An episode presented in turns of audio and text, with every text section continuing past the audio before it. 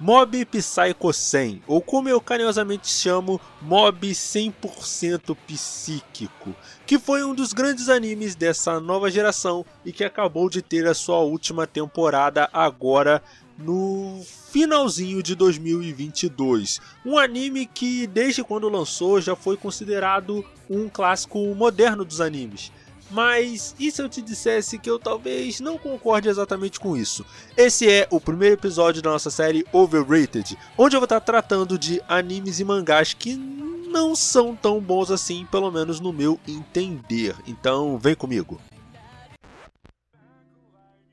Olá pessoas, aqui mais uma vez é o Nash e vamos de jovens psíquicos e digamos inexpressivos. Cara, eu tive essa ideia de fazer essa série de, de podcasts sobre animes superestimados é, numa conversa que eu tive com o Thiago, inclusive sobre mob mesmo, sabe? Que o Thiago ele não vai poder gravar com a gente durante um tempo por falta de equipamento, mas a gente no Zap tá sempre conversando muito sobre anime e mangá.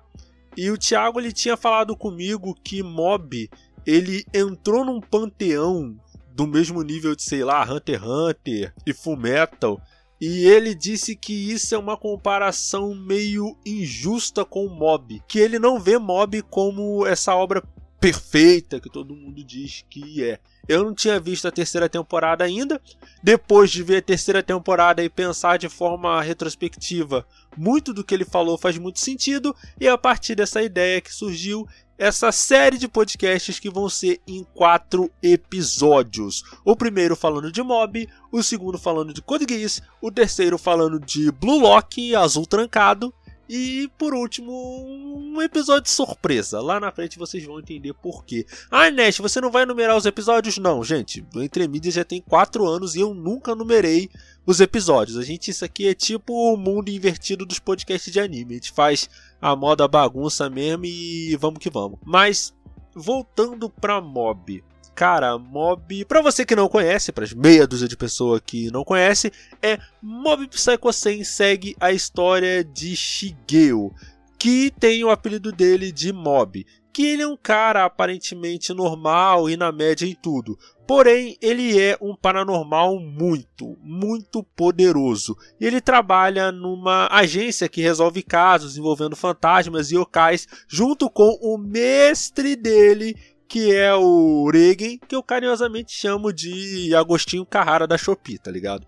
Ele é um cara que mete uns trambique muito louco, diz que é paranormal, que vê espírito, que vê aparição, que vê assombração, mas no fim das contas ele não vê nada. Ele só é muito bom de lábia. E o Mob, junto com esse cara, o Reagan, ele resolve, eles resolvem todo tipo de coisa, enquanto o Mob tenta se declarar para a garota que ele gosta, enquanto ele, tenta, enquanto ele tenta viver a vida como um colegial normal. E a gente vai ter isso aí basicamente as três temporadas. Claro que mais para frente vão ter inimigos, vão ter a Garra, o Suzuki e tal, mas aí isso aí mais lá na frente a gente vai estar tá falando sobre, sobre isso. E Mob, eu creio que Mob ele ganhou a simpatia de muita gente porque ele é muito diferente do que está sendo feito na indústria de anime e mangá. Não tão diferente assim, porque em toda temporada você vê um anime que vai fugir da que vai fugir da regra que a gente tem em anime, que é aquela coisa padrãozinho, redondinha e tal. No caso do anime de 2021 foi o Osama Ranking, né? E no caso dos outros animes em, em outros anos foi Izouken e tal e tudo mais. E a direção de Mob, principalmente nas cenas de ação, ela é muito, muito boa. Mesmo o Mob tendo aquele traço assim que não é tão bonito, entre muitas aspas, né? Que com bonito entenda-se que ele não é o padrãozinho de, de, de anime que você, que você vai ver ele é um traço muito fluido e que dá muita personalidade pros personagens, sabe? É até interessante a gente já falar isso, porque o autor do mangá de Mob é o One, que é o mesmo autor de One Punch Man, que também tem essa coisa desse protagonista que é muito, muito overpower. Isso vai ser até interessante para a gente analisar isso, para a gente entender os problemas que o Mob Psycho 100 tem que o One Punch Man ele, de certo modo compartilha e do porquê Mob ele não é uma história tão boa em muitos, muitos pontos. Mas a gente vai estar tá dando tempo ao tempo depois. E o traço do One, por mais que ele seja um traço mais simples, ele dá muita personalidade para os personagens. Você vê que cada personagem ele tem uma característica muito diferente, seja no seu cabelo, no traço do seu rosto, no modo como seu corpo é desenhado. Isso diz muito sobre a diz muito sobre o que Mob está querendo falar, porque Mob ele fala muito sobre essa questão de, olha, não é porque você é um paranormal, que você tem poderes, que você é mais especial que os outros. Todo mundo é especial em alguma coisa. Por isso que você, por ser paranormal, você não pode se achar superior aos outros. E Mob ele vai estar tá falando muito isso quando o Mob vai enfrentar o Hanazawa, quando o Mob vai enfrentar o Suzuki, quando o Mob vai enfrentar o Mogami, quando vai lutar contra o Kovinhas na terceira temporada. De... Tudo isso vai se construindo a partir dessa coisa de todo mundo tem algo de especial e você e não é só porque você tem poderes que você é superior às outras pessoas, sabe? Eu diria que se tivesse que resumir é todo mundo tem o seu valor. Vamos colocar assim que é um dos valores centrais da história de Mob, sabe? Eu gosto nesse sentido, eu acho que o Mob, o Shigeo, no caso o personagem, não o anime, eu creio que o Mob, ele como personagem, ele também foi uma coisa que cativou muito o público. Porque o Mob, ele mesmo tendo aquele rosto de literalmente mob, tanto que o apelido dele é mob por causa disso, porque ele tem um rosto comum, um cabelo comum, um corpo comum, ele é exteriormente uma pessoa comum. E mesmo ele tendo essa coisa meio inexpressiva, meio Saitama mesmo, ele consegue cativar o público, a audiência, porque o, o Shigeo ele é um personagem muito relacionável, porque ele tem as pressões de um adolescente normal, ele quer se declarar para a garota que ele gosta, para tanto que ele entra no clube de fomento corporal, justamente para ele ganhar um corpo maior, para ele poder ser mais atraente para Tsubome. Aí nisso que ele vai conhecendo os caras do fomento corporal, que tem algumas das minhas cenas favoritas, porque assim, todos os personagens de Mob, eles são muito carismáticos, sabe? Eles são personagens assim muito interessantes de se assistir. Você não tem um personagem que é chato ou maçante, sabe? Todos os personagens eles têm um ponto deles e é muito interessante ver eles na em tela, sabe? E todas essas pequenas situações do Mob, ele lidando com o irmão dele, Uritsu, e Uritsu tem toda uma questão do Uritsu, ele, por mais que ele tem tudo que o Mob tem, ele é um cara mais bonito, ele é mais alto que o que o Shigeo, se eu não estou enganado, ele tem notas melhores, ele é o aluno modelo, mas ele queria ter o que o Mob tem, que são os poderes que ele tem. Aí mais tarde vai desenvolver que não é exatamente isso, que na verdade o Shigeo ele ele se sentia muito reprimido porque ele sabia que ele não podia falar com o mob certas coisas, porque senão o mob ele ia explodir, ia chegar em 100% e o poder dele ia se tornar uma coisa incontrolável. Então o, o Itsu, ele fazia de tudo para poder não perturbar o mob. Mas aí você deve estar pensando, pô, Nash, você até agora tá falando muito bem do anime. Você ainda não é uma série chamada Overrated, você não tá dourando muito a pílula para falar desse anime. Eu pensei que você ia escangalhar o bico em cima desse anime. Mas as coisas elas não são tão simples assim. Por quê? Porque Mob, ele tem no meu entender, já para deixar isso bem claro, ele tem no meu entender dois problemas. E esses dois problemas eles vão se tornando persistentes à medida que o anime ele vai avançando. O primeiro deles é que Mob ele tenta forçar tropo de Battle Shonen a qualquer custo dentro da história. Eu até estava conversando com o Thiago esses dias que Mob Psycho 100 ele seria um dos melhores animes da atualidade se ele fosse só um slice of life puro, sabe? Slice of Life com comédia. Uma coisa mais ou menos na pegada de Saiki Kusuopu Sainan, que é full comédia, que é um anime que eu, por exemplo, gosto bastante, que ele é muito divertido. E ele tem essa pegada muito similar, porque assim, o Saiki, ele também é um, ele também é um paranormal, só que ele quer viver a vidinha dele normal. Eu, eu até gosto, eu até gosto mais do Saiki, apesar de achar o Mob um personagem com muito mais nuance, mas eu gosto mais do Psyche porque o Psyche ele é ele é, ele tem aquele humor mais irônico, sabe? E as situações em Psyche Soap Sainan, elas escalam de uma maneira que eu gosto mais, sabe? Mas aí Psyche Soap Sainan, ele é full comédia, sabe? Ele é uma comédia zona escolar. Já Mob, ele é um slice of life com comédia sim, mas ele tem partes que ele fica sério e ele diz muito sobre o interno dos personagens, principalmente do mob.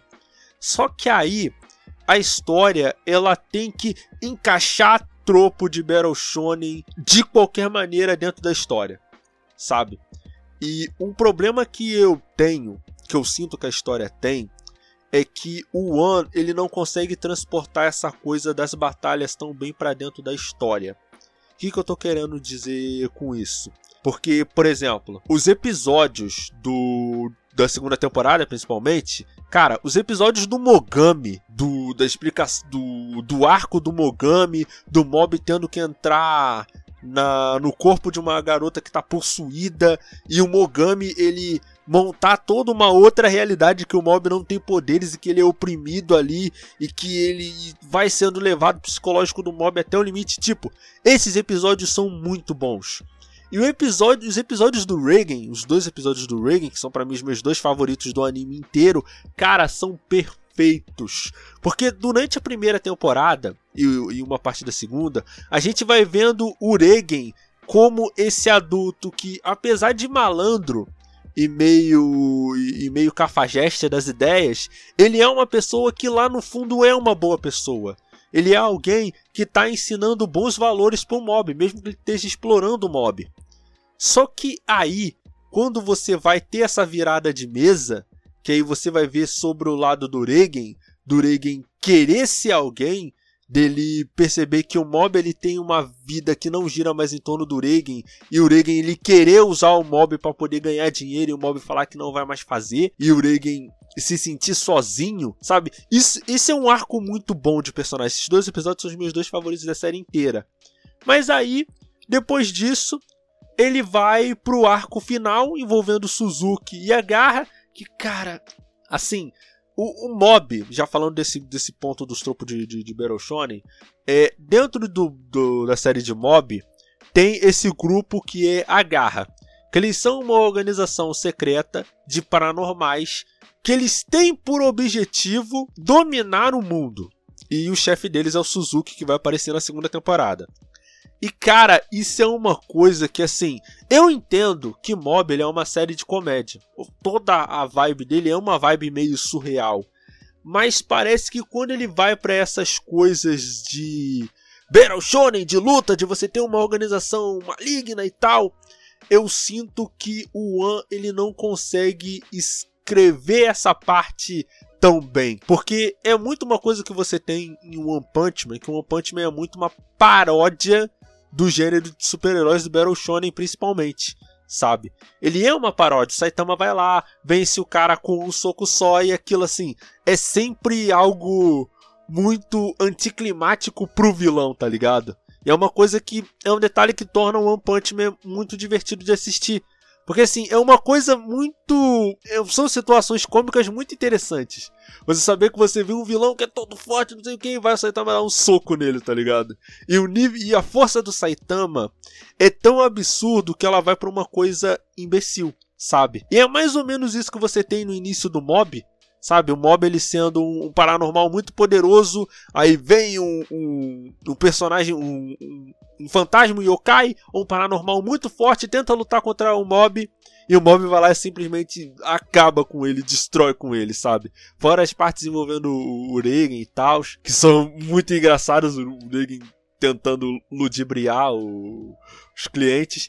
Só que quando ele vai para essa parte de Battle Shonen, sabe? De shonenzinho de luta, de você ter organização maligna, de você ter inimigos, oponentes. Assim, é uma coisa que ele tenta ir para essa coisa meio da paródia, mas ao mesmo tempo ele ainda quer ser sério, ele ainda quer tratar aquelas pessoas como indivíduos, sabe? E isso entra muito no meu segundo problema que eu tenho com a questão de mob. É que mob ele tenta amortecer e no meu entender de maneira artificial o drama dentro da história. Ah, Nash, você, o que você está querendo dizer com isso? Eu vou dar um exemplo para vocês da primeira temporada, né? No arco final da primeira temporada. Você tem esse grupo, o Garra, e eles sequestram o grupo do. O grupo dos. do Ritsu. Que era um grupo ali de paranormais, que eles estavam ali, que eles eram bancados por um cara mega rico, que queria ter poderes paranormais, eles são sequestrados pela Garra para serem é, recrutados pela Garra para eles virarem soldados da Garra. Aí eles sequestram, eles pegam um dos garotos, que no caso são os irmãos Shiratori, que são os irmãos gêmeos que têm poderes telecinéticos, telecinéticos, poderes telepáticos, mas eles só conseguem se comunicar mentalmente entre um e o outro, tá ligado? Entre si, entre os dois irmãos. E eles pegam, não, vou pegar esse cara e vou levar eles pra, pra gente ter uma conversinha. Aí eles pegam, tá, o irmão do, do Shiratori começa a ah, tão me torturando, estão acabando comigo, não sei o que. Aí eles botam, depois eles mostram o corpo estropiado do garoto no chão.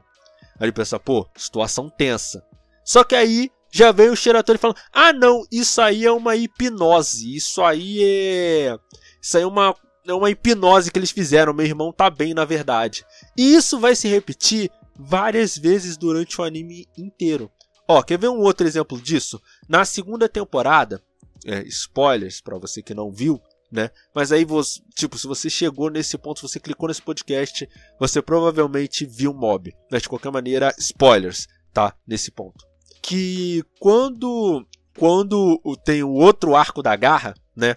Que até um outro problema que o Thiago ele apontou na conversa que a gente teve, mas que eu não vejo isso tanto como problema, a gente já vai chegar lá é quando no outro arco da garra, que já vai ser o arco do Suzuki, que aí ele vai tentar destruir a cidade inteira, que aí eles tentam perseguir os principais é, paranormais da cidade, eles vão até a casa do Shigeo. Aí o Sho, ele vai para a casa do, do Shigeo, né? Cria aquela situação, bota fogo na casa do Shigeo, aí aparece aquele par de corpos. Aí quando o Mob vê aquele par de corpos que ele pensa que é do pai e da mãe dele, ele tipo, ele já se descontrola, ele bate os 100% de poder, ele fica cheio de ódio procurando os outros caras lá da garra para poder cacetar os caras de murro. Mas aí a história já logo depois fala: olha, os pais do Shigeu também, não sei o que, eles não morreram de fato. Tipo, a história não se dá nem ao trabalho de segurar isso para dar essa coisa de tensão para saber, pô, será que os pais dele morreram? Os pais dele não morreram?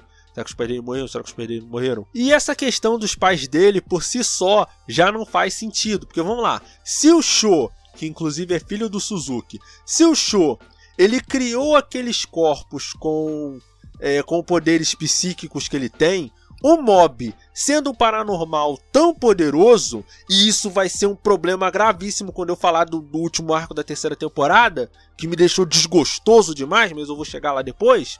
O mob, ele deveria de saber. Para tanto que o Covens fala: ah, não, mob, isso aqui é um poder de um paranormal que cria corpos e tal. Tipo, cara, o Mob ele é o paranormal mais poderoso de todos. Se o Show ele criou aqueles corpos ali com poder de poder psíquico, o Mob ele deveria de saber. Ele deveria de ver o rastro ali de, de, de energia paranormal. Sabe? É uma coisa que não faz. Tipo, não faz sentido. Você até pode forçar a barra e dizer: ah, não, mas o mob ele tem só muito poder, ele é muito inexperiente e tal. Mas a gente já sabe que o mob ele aprende técnica de coisa paranormal muito, muito rápido, tá ligado? Então ele, mesmo assim, ele deveria saber que ali, que ali não são os corpos reais dos pais dele, tá ligado? E é uma. E, tipo, mais lá na frente, quando você vai ver o Suzuki, que o, Suzu, o Suzuki, ele é um desperdício de potencial muito grande no meu, no, no meu entender, Porque ele, ele é apresentado como esse vilão mau, o cara que criou a guerra, ele é um paranormal muito poderoso e tal, mas aí você vai ver a motivação dele e é uma motivação tão qualquer coisa. Ele quer ser poderoso meio que porque sim, e ele quer dominar o mundo meio que porque sim. Por que, que eu falo que ele é um desperdício potencial? Porque a relação dele com o Serizawa é muito boa. A relação dele com o Serizawa, que no caso o Serizawa é o maluco do. É o maluco do guarda-chuva, que o golpe dele é até uma, um Gitsuga Tensho, tá ligado? O Serizawa, a relação que o Serizawa tem com o Suzuki é uma versão distorcida da relação que o Mob tem com o Regen. Que no caso, o Suzuki, ele é essa pessoa que dá segurança pro Serizawa que tira o Serizawa para fora da onde ele estava e mostra pro Serizawa que, olha, Serizawa, você é alguém, você é uma pessoa. Você tem que sair daqui, porque no caso Serizawa ele era um Hikikomori, olha, eu vou te ajudar, eu vou te mostrar o mundo. Mas é uma relação muito distorcida, porque enquanto o Regen ele é uma influência positiva pro mob, o Suzuki é uma influência muito, muito negativa pro Serizawa. Tanto que o Serizawa ele aparece na terceira temporada, trabalhando junto com o Regen e o Mob e tal. Mas eu sinto que a motivação do Suzuki é muito qualquer coisa.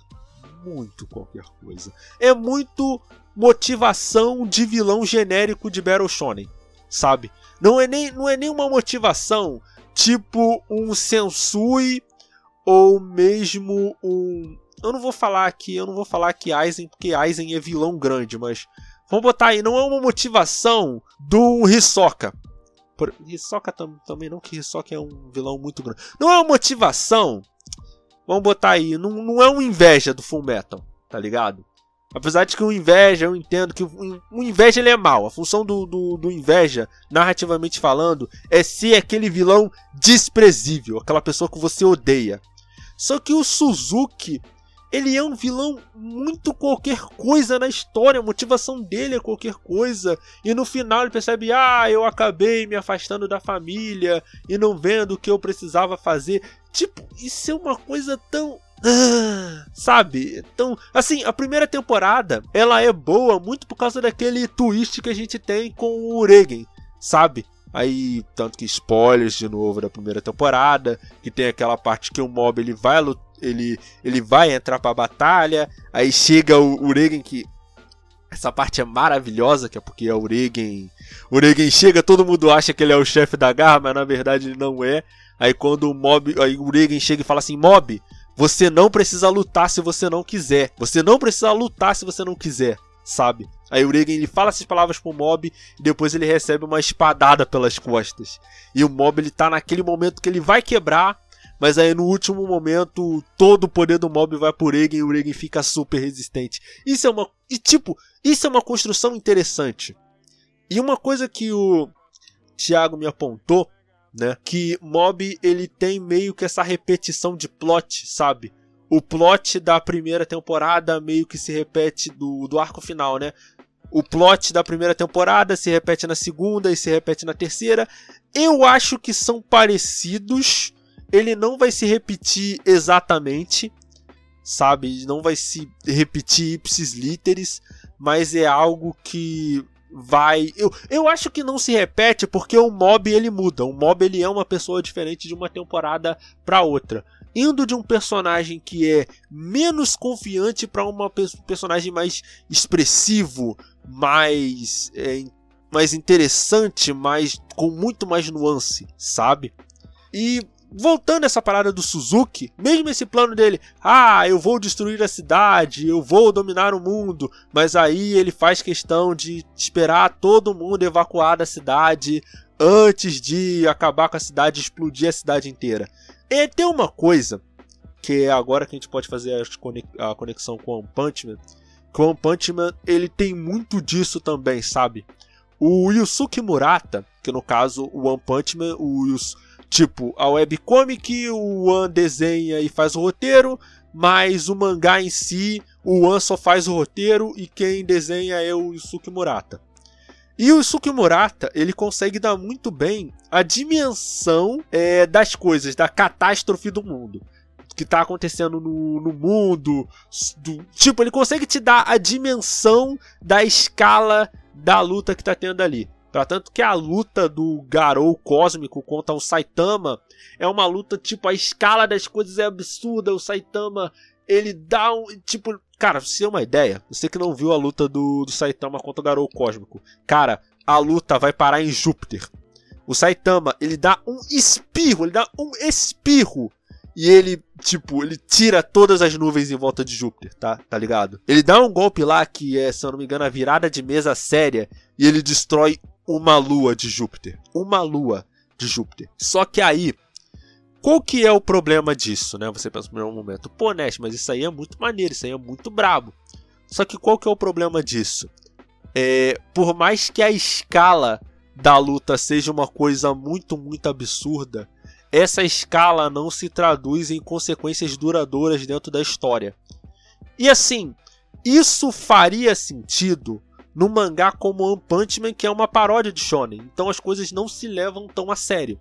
Só que o que, que eu sinto em Mob e o que eu tô começando a sentir em One Punch Man? Quando você. Quando o Yusuke. O Yusuke. O One, ele escreve paródia de Shonen, ele escreve muito bem. Por quê? Porque a sua suspensão de descrença é muito alta e você consegue comprar as maluquices que acontecem. Só que quando o One ele começa a escrever se levando a sério, escrevendo um arco sério de personagem, tipo, as coisas elas começam que meio que não fazem mais tanto sentido, sabe? É até uma coisa que esse problema ele vai ficar mais evidente em Mob, porque você começa a perceber que você tem essa coisa dele amortecer a questão do drama, das coisas delas terem consequências e tal. Isso vai ficar mais visível lá na terceira temporada. Mas eu fico pensando, cara, Mob ele seria muito melhor se ele fosse só um slice of lifezinho do mob, ele tendo os poderes dele paranormais e tal. Essa coisa da escala, ela ir subindo, mas ao mesmo tempo as consequências, tipo, você tem uma escala das coisas muito grande, mas você não tem consequências que escalam com com essas com esses eventos catastróficos, sabe? Tipo, a cidade é basicamente destruída, tipo, a luta do Suzuki contra o Mob é algo de nível cataclísmico que destrói a cidade. E você sente que a vida das pessoas meio que não muda, sabe? Assim, se fosse, assim, eu entenderia se fosse uma luta numa escala menor. E para mim não tem problema a escala da luta ela ser muito muito grande. A luta, ela tem que ter significado para os personagens contidos ali. Ela não precisa ser uma luta em nível apocalíptico, tá ligado? Só que se você vai fazer uma luta assim, numa história que quer se levar mais a sério, as coisas elas têm que ter consequências. Em Mob, você não vê isso. Você pode até argumentar que ah não, Nash, é porque essa luta ela não, não quer dizer nada. A mensagem de Mob é que você não é especial. Então essa luta ela tem essa coisa cataclísmica, mas no fim das contas ela não significa nada. Mas vamos lá, cara. Tipo, vários prédios foram destruídos, metade da cidade foi de base e as pessoas, tipo, você não você não tem essa coisa do teu emocional, ele tá acompanhando na maioria das vezes, sabe? O teu emocional acompanha quando é aquelas lutas internas, aquela luta, por exemplo, do Mob contra o Teruki Hanazawa, aquela luta ela tem uma escala que ela é menor, mas ela tem um significado que no meu entender ela tem uma um peso emocional que no meu entender é até maior que a luta do Suzuki contra o Mob, tá ligado? Porque nessa luta você tem o Hanazawa, que ele é, que ele é um cara que ele se acha muito especial, só porque ele tem poderes, por isso ele é muito popular, ele é líder da, da gangue lá. E você tem o Mob que ele não se que ele entende que os poderes que ele tem não são especiais e que ele é só uma pessoa qualquer. E que o Mob ele tenta não reagir às investidas do Hanazawa, muito porque o Mob ele também tem muito medo de explodir e acabar afetando as outras pessoas em volta dele. Essa luta tem envolvimento emocional. Você pode inclusive dizer e nesse ponto talvez eu tenha que dar razão pro Thiago, de que, é, de que a luta do Suzuki contra o Mob é basicamente uma versão mais. Tipo, uma versão maior, mas ao mesmo tempo com menos peso emocional da luta do Hanazawa contra o Mob, sabe? Porque, para mim, o Suzuki não é um personagem tão bom quanto o Hanazawa, pelo menos nesse ponto, depois pro meio do daquele momento em diante o Hanazawa ele fica bem apagado, para dizer a verdade, sabe? E tudo isso vai nos levar à terceira temporada. E muita gente disse que Mob Psycho 100, a terceira temporada, foi o melhor anime de 2022. E eu vou falar real para vocês. Se essa terceira temporada foi o melhor anime de 2022, sinceramente, 2022 foi um ano bem fraco de anime. Bem fraco de anime, sinceramente. Foi fraquinho de anime, cara, porque o último arco, principalmente, minha Nossa Senhora, que. Ah, cara, eu, eu, eu vou estar tá despejando meu hate no, no terceiro terceiro arco, no, no, no, arco final, depois. Mas vamos analisar a história desde o início. Eu gostei muito dessa terceira temporada, muito porque você tem o mob tendo inseguranças com relação ao que ele vai fazer do futuro. E o Reagan pensa, bom, ele vai ser um paranormal, muito provavelmente. Só que o Mob, ele não quer ser um paranormal. Mas ao mesmo tempo, ele não sabe muito bem o que ele quer. O primeiro episódio da, da terceira temporada ele é muito bom para mostrar isso. Porque ele mostra o Mob sem expectativa de futuro. Ele não sabe muito bem o que ele quer fazer. E o Serizawa, por outro lado, que tem muito essa coisa dele também ser muito inseguro, ele já ser uma pessoa já de idade, já com os seus 30 anos de idade, e ele não tem mais perspectiva do que ele vai fazer dali para frente.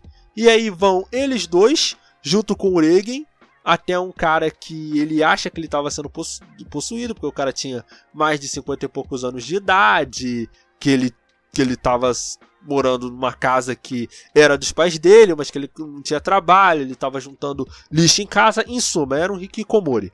Mais ou menos na pegada do que o Serizawa era. E esse cara, ele vai falando as coisas ali sobre a vida dele, sobre o fato de ele não ter conseguido nada, dele já tá quase com, já tá quase chegando na velhice e não ter conseguido nada. E isso bate muito no psicológico do Mob e do Serizawa, sabe? E o modo como essa coisa temática vai se mesclar com o inimigo do episódio, que é tipo um, uma, um encosto lá, um, não é um yokai, mas é um tipo de um monstro lá, que é um espírito maligno que ele que ele tira a motivação das pessoas para fazer as coisas, sabe? É muito é muito bom quando o mob ele faz isso. Ele pega essas situações é muito extrapoladas para poder contar algo muito íntimo dos personagens. Tipo, se Mob ele fosse só isso, ele seria um anime, um anime e um mangá muito, muito melhor sabe? Mas o problema é que ele tem que encaixar esses tropos de Battle Shonen e tal. E aí você depois vai ter o arco do Covinhas, que o Covinhas ele vai se separar do mob, aí o Covinhas ele vai criar o próprio culto a partir daquela daquele daquele brócolis gigante que o que o mob cria quando derrota o, o Suzuki e tal. Aí aquele brócolis as pessoas estão venerando aquele brócolis gigante. Aí junta a coisa da primeira temporada do culto do capacete psíquico e tal. E assim, esse arco ele me pareceu muito apressado. Eu particularmente ia preferir que esse arco ele tivesse um espaçamento maior e a história toda, a terceira temporada inteira fosse esse arco. Por quê? Porque nesse arco vai construir que, ah não, o Covinhas ele quer ser reconhecido pelas pessoas e por isso ele quer se tornar um deus. Mas na verdade tudo que ele queria era estar tá junto do mob, porque o mob ele reconheceu ele e tal. Mas fico pensando assim, tá, mas isso é o Covinhas como espírito. Mas por que, que a gente não tem coisa do background do Covinhas antes? Ou um Covinhas sempre foi um espírito maligno? Porque assim, uma coisa interessante que a gente vai ver no arco do Mogami, e é por isso que é o meu segundo arco favorito, né, logo, logo antes do arco do Regen, é que a história ela vai te explicar que o Mogami ele era um paranormal como o Mob, só que ele era um paranormal muito bom, ele é um paranormal muito bondoso, só que ele fazia as coisas sem cobrar. Ele fazia as coisas é, por amor, sabe? Por, por justiça, por senso de justiça. Só que aí ele ficou tão ocupado fazendo isso que a mãe dele foi adoecendo, ele não tinha dinheiro para pagar os médicos e tal, e a mãe dele acabou morrendo. Isso foi somatizando nele tanta maldade que ele virou um espírito maligno. Então você entende o ponto do Mogami de por que ele odeia os humanos, de por que ele é um espírito maligno. Mas eu não entendo por que, que o Covinhas ele quer ser reconhecido, porque a gente não tem esse background do Covinhas antes. Sabe? Se fosse uma coisa que explicasse que antes o Covinhas ele era, sei lá, um tipo de um de uma pessoa, poderia ter ser um arco parecido com o Regen, dele querer ser reconhecido pelos outros e parando para pensar, esse arco do Covinhas, ele lembra bastante o arco do Regen, sabe? Dele querer ser alguém, de querer ser reconhecido pelos outros, sabe? E não ser mais um qualquer. É uma coisa que o Thiago ele tinha falado isso sobre como os arcos de mob eles vão meio que se repetindo e eu tenho que dizer que em alguns pontos ele está possivelmente certo nessa nessa análise que ele fez durante a nossa conversa. Ele inclusive falou que esse arco do Covinha, esse arco final do Covinhas Dourado, tipo, meteu tanta bronquinha para no fim das contas criar um vilão de One Punch Man, tá ligado? Com todas aquelas coisas de punho de Deus, chute de Deus, sequência de golpe de Deus. Isso é uma coisa muito vilãozão de One Punch Man, tá ligado? O que, o que faz um pouco de sentido, né? Porque é o mesmo autor. Mas eu acho que esse arco ele foi muito apressado, sabe? Seria interessante você ver as pessoas elas vagarosamente indo se convertendo para o culto do capacete psíquico. O modo como isso acontece é muito, muito rápido. Inclusive tem uma coisa que eles inventam uma história de que, tipo, no caso para a pessoa se converter ao culto do do capacete psíquico, ela tinha que ingerir alguma coisa, um biscoito, ou algumas coisas que eles vendiam lá pro pessoal do culto do capacete psíquico e aquilo afetava a mente da, das pessoas. Mas aí o Regen não, não comeu isso. Mas aí eles falam que, ah, não, o Regen ele se converteu pro culto do capacete psíquico pro, por pressão social e tal. E assim, é uma explicação que, primeiro, não faz muito sentido com o tipo de personagem que o Regen é. E segundo, é uma explicação que faria mais sentido se a história tivesse sido mais espaçada. Se você tivesse tido mais tempo para desenvolver isso. Até para você ver os pais do mob, eles se convertendo aos poucos, o mob ele se isolando cada vez mais. Eu sinto que no anime isso foi muito, muito rápido, sabe? Eu não sei como o mangá faz isso, mas no caso eu tô analisando o anime aqui, sabe? É uma coisa muito rápida, muito acelerada, sabe? Como se ele te, como se depois ele tivesse que desenvolver mais coisa dentro da história, sendo que o que ele desenvolve depois desse ponto não é tão interessante. Eu gosto, eu gosto desse detalhe da luta final do Covinhas que a direção nesse ponto é muito muito boa, sabe? Nessa coisa do Covinhas, ele. O mob ele lutar com o Covinhas até ele ficar sem energia. Aí o Covinhas ele tem que lidar, que no caso a, a, o brócoli lá espiritual ele ganhou uma outra consciência própria ele queria absorver o mob, aí o Covinhas luta para proteger o mob e aí no fim das contas o Covinhas quase morre para poder salvar o mob e aí quando o mob ele tá acordando quase sem energia, o Covinhas ele lança uma hipnose no, no, no mob pro mob pensar que tá tudo bem, quando na verdade não não tá, tá ligado? Que é o Covinhas ele faz um último sacrifício para poder tirar o, o brócolis gigante do meio da cidade e levar pro espaço, tá ligado? Essa última cena ela é muito ela é muito boa, ela é muito tocante.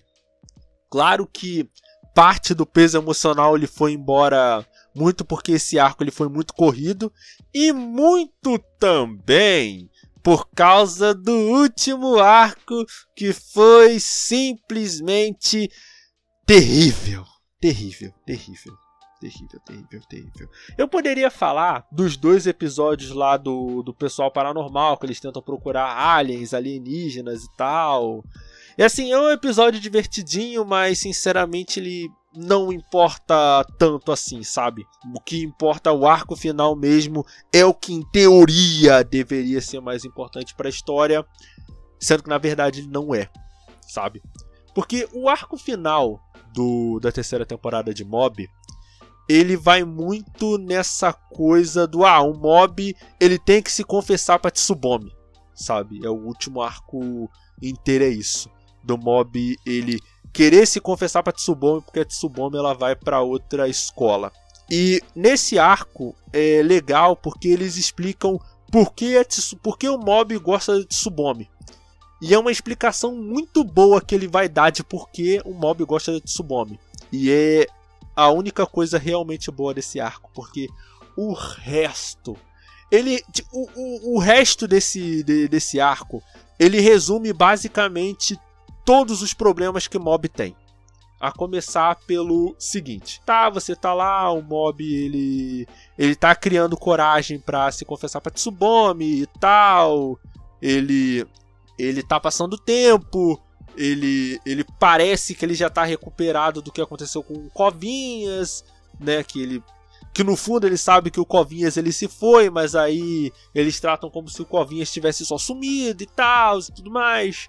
Aí o, o tempo vai passando, os dias vão passando, aí tá. Chegou o dia que o mob vai finalmente se confessar pra Tsubome. Aí tal, ele compra o, o ramo de flores dela e tal. Aí ele, quando ele tá passando por um gurizinho que tá com um cachorro, né? Que tá um gurizinho e cachorro e ele atravessando a rua. Só que o gurizinho, ele vai atravessar para pegar o cachorro é quando o sinal ele tava aberto para os carros. Aí o mob, ele vai tentar tirar o garoto para poder o garoto não ser atropelado. Só que o mob ele vai fazer isso com, se eu não me engano, ele o cachorro ele tira flutuando e o garoto que ele vai tentar tirar também ele tira com o corpo e ele acaba sendo atropelado. E aí a partir disso, quando ele é atropelado, ele perde a consciência e ele simplesmente perde o controle, ele vai direto para aquele modo mob Aquele modo do mob quando fica uma. Quando, fica, quando você não sabe quanto de porcentagem ele tem, fica aquela dúvida. Ali fica naquele modo berserker incontrolável. Cara, isso me deixou tão desgostoso, porque. Vamos lá. É o paranormal mais poderoso do mundo. Que tancou porrada de fazer ele atravessar prédio, certo? Que lutou com caras que davam socos, que davam toneladas e toneladas de peso. Esse cara foi atropelado. O cara foi atropelado por um carro. Um, um, um, simples carro. Um simples carro. E ele simplesmente perdeu o controle e ele se tornou incontrolável por causa disso. Ah, mas a Nash, quando isso já aconteceu com com o mob antes, isso aconteceu lá quando eles eram pequenos e tal. Mas vamos lá. Uma coisa é você construir isso quando você tem intenção narrativa. Quando isso aconteceu lá na primeira temporada, teve um motivo para o mob se descontrolar. Porque o mob e o Uritsu eles estavam sofrendo bullying, eles estavam apanhando dos moleque, e o mob antes de desmaiar estava vendo o Uritsu apanhando. Aí a partir disso que o mob se descontrolou de uma maneira instintiva para proteger o próprio irmão, mesmo que ele tenha machucado o Uritsu também. O problema é que nesse arco que ele vai se confessar para Tsubome, ele foi simplesmente atropelado porque sim. E isso não faz sentido porque o mob ele já tem um domínio bom dos próprios poderes. Ele poderia ter simplesmente parado o carro, sabe? Ele poderia. Parece que foi uma coisa que foi colocada ali para basicamente o plot andar conforme o, o plot deveria andar, sabe? E depois o, o mob ele fica descontrolada e destrói a cidade tudo de novo. Aí todo mundo tenta lutar com o mob e perde. É muito uma coisa eu penso que esse tropo é muito. Ah, sabe aquele tropo do protagonista quando ele vai perder o controle dos próprios poderes? Tipo, o Naruto, ele. É, a, quando vai ativar o poder da, da Raposa de Nove Caudas, o Ichigo Vasto Lord, o Gon adulto. Não, o Gon adulto foi mais um. Foi mais um sacrifício do que propriamente uma perca de controle. Mas. Vamos lá, tem outros exemplos também, mas os principais que vieram na minha mente foram esses dois. Pareceu muito isso. E você vê que o Hanazawa tenta lutar com ele, perde. Aí o Ritsu, do nada, eles vão desenvolver uma coisa do Ritsu, ele... Ah, não, porque na verdade eu sempre quis lutar com meu irmão de igual para igual. Aí do nada o Ritsu, ele ganha um power-up de poder, que ele fica no 100% de poder. Aí ele tenta lutar com o Mob e perde do mesmo jeito, sabe? A luta anterior do Hanazawa era, foi mais interessante do que isso, apesar de que a história não desenvolveu para chegar nisso. Tipo, o Hanazawa tava simplesmente de boa vivendo a vida dele, ele foi lutar contra o mob. Aí o Hanazawa tava se esforçando mais para proteger as pessoas do que pra do, do que para lutar com o mob, o que é diferente do Hanazawa de antes que só queria lutar por ele mesmo, sabe? Eu vou dar o desconto do Hanazawa porque o Hana. Se bem que é complicado de falar isso, porque assim, parece que a história de repente resolveu que vai desenvolver isso, sabe? Em vez dele pegar aqueles dois outros episódios que foram do dos carinhas tentando descobrir alienígena e desenvolver isso melhor, não, eles simplesmente resolveram. Ah, não, agora eu vou usar isso aqui para fechar o arco do Hanazawa. Agora eu vou usar isso aqui para fechar o arco do Duritsu. Ah, eu vou usar isso aqui para fechar o arco do Suzuki. E é muito uma coisa que eles vão, eles vão lutar com o mob e perdem, sabe? Parece que esse último arco inteiro foi só pra, ah, não, eu tenho que fechar o arco desses personagens, então eu vou fechar o arco desses personagens de qualquer maneira, sabe? Foi o que pare... foi o que foi o que deu para mim para entender, porque parecia muito uma forçação de arco de, de, de Battle Shonen mesmo. E assim, o meu grande problema meu segundo, o primeiro eu vou estar tá falando um pouco depois. O meu, o meu segundo grande problema com esse, com esse arco é que o descontrole do mob não tem uma motivação emocional como das outras vezes. Porque das outras vezes que o mob ele perdeu o controle, é porque ele foi forçado a uma situação em que ele teve que ultrapassar todos os limites do emocional dele. Como foi quando foi o Ritsu, que ele, que ele perdeu o controle para proteger o irmão, foi quando, quando ele foi lutar com o Hanazawa que ele perdeu o controle porque o Hanazawa forçou ele até o limite. É, como no arco do. Quando a casa dele pegou fogo, porque ele pensou que os pais dele tinham morrido. Como quando. Eu acho que são esses mesmo. São esses, basicamente. Sabe? Esses casos é. Basicamente, teve o arco do Mogami também, só que o Mogami, o, o mob, ele não. Ele não foi forçado até o limite sabe? Eu acho que foi, foi mais forçado emocionalmente, vamos colocar assim, que foi o Mogami tentando quebrar o mob, é, quebrar o psicológico do mob. Só que nesse arco foi uma coisa completamente dane-se, sabe? O mob ele perdeu o controle porque sim. E assim, isso, tipo, era muito fácil ter resolvido isso. Era só você fazer uma situação em que o mob não soubesse bem como lidar com o luto depois de ter perdido Covinhas. Porque no último arco foi construído muito essa relação de amizade entre o Covinhas e o Mob, sabe? Porque a relação que o Covinhas tem com o Mob era uma relação muito, dif muito diferente. Esse último arco do Golden Covinhas serviu para mostrar isso, sabe? Para tanto que tem uma cena que quando o Covinhas Dourado vai lutar contra o Mob, né? E o Mob ele tinha botado uma camisa lá muito muito ridícula e ninguém tinha falado pro Mob que essa camisa era ridícula. Só o Covinhas, porque o Covinhas ele é sincero, ele quer o melhor pro Mob, aí ele vai falar isso. É um detalhe meio besta, mas que diz muito da relação do Covinhas com o Mob. E assim, essa coisa do Covinhas ele ter se sacrificado para salvar o Mob e o Mob não saber muito bem como lidar com esse luto, e isso acaba somatizando o emocional dentro do mob, e a gente sabe que a história estabelece que o emo que os poderes do mob vão escalando e perdendo controle na medida que o mob ele vai se emocionando, ele vai tendo sentimentos mais e mais fortes. Seria interessante se você tivesse uma situação em que o mob não tivesse conseguido salvar o cachorro ou o menininho.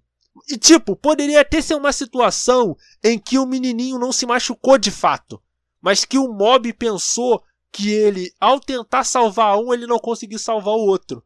E isso dele não ter conseguido salvar, não ter conseguido salvar alguém, se conectar com o fato dele não ter conseguido salvar o Covinhas. E isso fazer o emocional dele quebrar.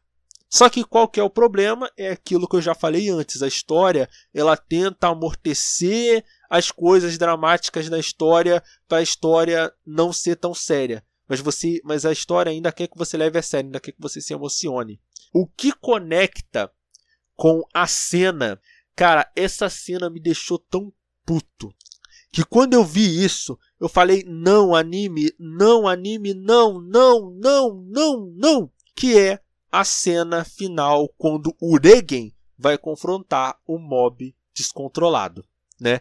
Que no caso a gente vai descobrir que no caso enquanto o mob está andando descontrolado pela cidade, dentro do mob a gente vai descobrir que o mob que a gente estava assistindo era uma tipo é uma coisa muito estranha, porque quando você vai ver essa cena no interior do mob parece muito Parece muito cena do lado ruim do protagonista. Sabe quando o Ichigo vai confrontar a parte de Hollow dele, ou quando o Naruto vai confrontar a parte de raposa dele? Isso que estava dentro do interior do mob era muito isso, sabe? Eu sei que se você gosta de mob, você pode achar que isso pode ser forçação de barra minha, mas isso é muito uma coisa que você vai ver em outros animes shonenzão, tá ligado? E é uma coisa que até não faz sentido porque a história ela vai dizer que esse mob era um, era uma, eram os sentimentos retraídos do mob e que agora ele estava tentando tomar o lugar do, desse mob que a gente acompanhou esse tempo todinho. E tipo, isso é uma coisa que pelo menos no que eu entendi da história não faz sentido, não, não tem lógica. Porque todas as temporadas foi da gente vendo o mob lidando da melhor maneira possível com os sentimentos dele. Dele saindo de uma pessoa introspectiva, de uma pessoa que não sabia se expressar muito bem as suas emoções, para uma pessoa emocionalmente madura. Então a gente descobriu que durante todo esse tempo o mob ele teve reprimindo todos os sentimentos dele, que isso acabou criando um alter um id dentro dele é uma coisa que, pelo menos no meu entender particular, meio que não faz sentido com o que o Mob construiu até agora, sabe? É meio esquisito, saca? Mas assim, isso é uma coisa que é questionável, mas não supera o que aconteceu quando Uregen foi confrontar o Mob. Porque aí tem aquela cena muito maneira, aí toca a, primeira abertura do anime, do Regin correndo, se esquivando de coisa, um monte de coisa voando, tufão, placa, não sei o que, o Regin correndo, se esquivando e tal, aí o Regin vai, pá, chega no mob. Aí eu pensei, pô, o Regin ele vai mandar aqueles conselhos brabo, vai mandar aquelas filosofia épica. Aí o Regin chega no mob e simplesmente diz: Mob, eu tenho que te confessar uma coisa. Eu não tenho poderes espirituais. Aí o cara, eu levei, a, eu levei as duas mãos à cabeça e falei assim: Regen, você já falou isso pro mob, tá? Porque o arco do Regen na segunda, lembra do que eu falei, meus episódios favoritos de mob? É basicamente isso. É basicamente o Regen trabalhando sozinho e aí, no fim das contas, tipo, os caras vão desmascarar o Regen, descobrir que ele é uma fraude. Aí o mob vai ajudar ele. E nesse arco, que o mob ele vai vai dizer pra gente que ele sabe que o Regen não tem poderes. Ele sempre soube. Não faz o menor sentido, não faz o mínimo sentido o Regen chegar e confessar uma coisa que o mob já sabe. E para piorar tudo, e, e, e para botar a pá de cal em cima disso tudo, o Covinhas volta o Covinhas simplesmente volta. Você tá pensando, ah, Nash, você tá exagerando, não sei o que. E, assim, amigo, amigão, amigona, amigone, helicóptero Apache amigo.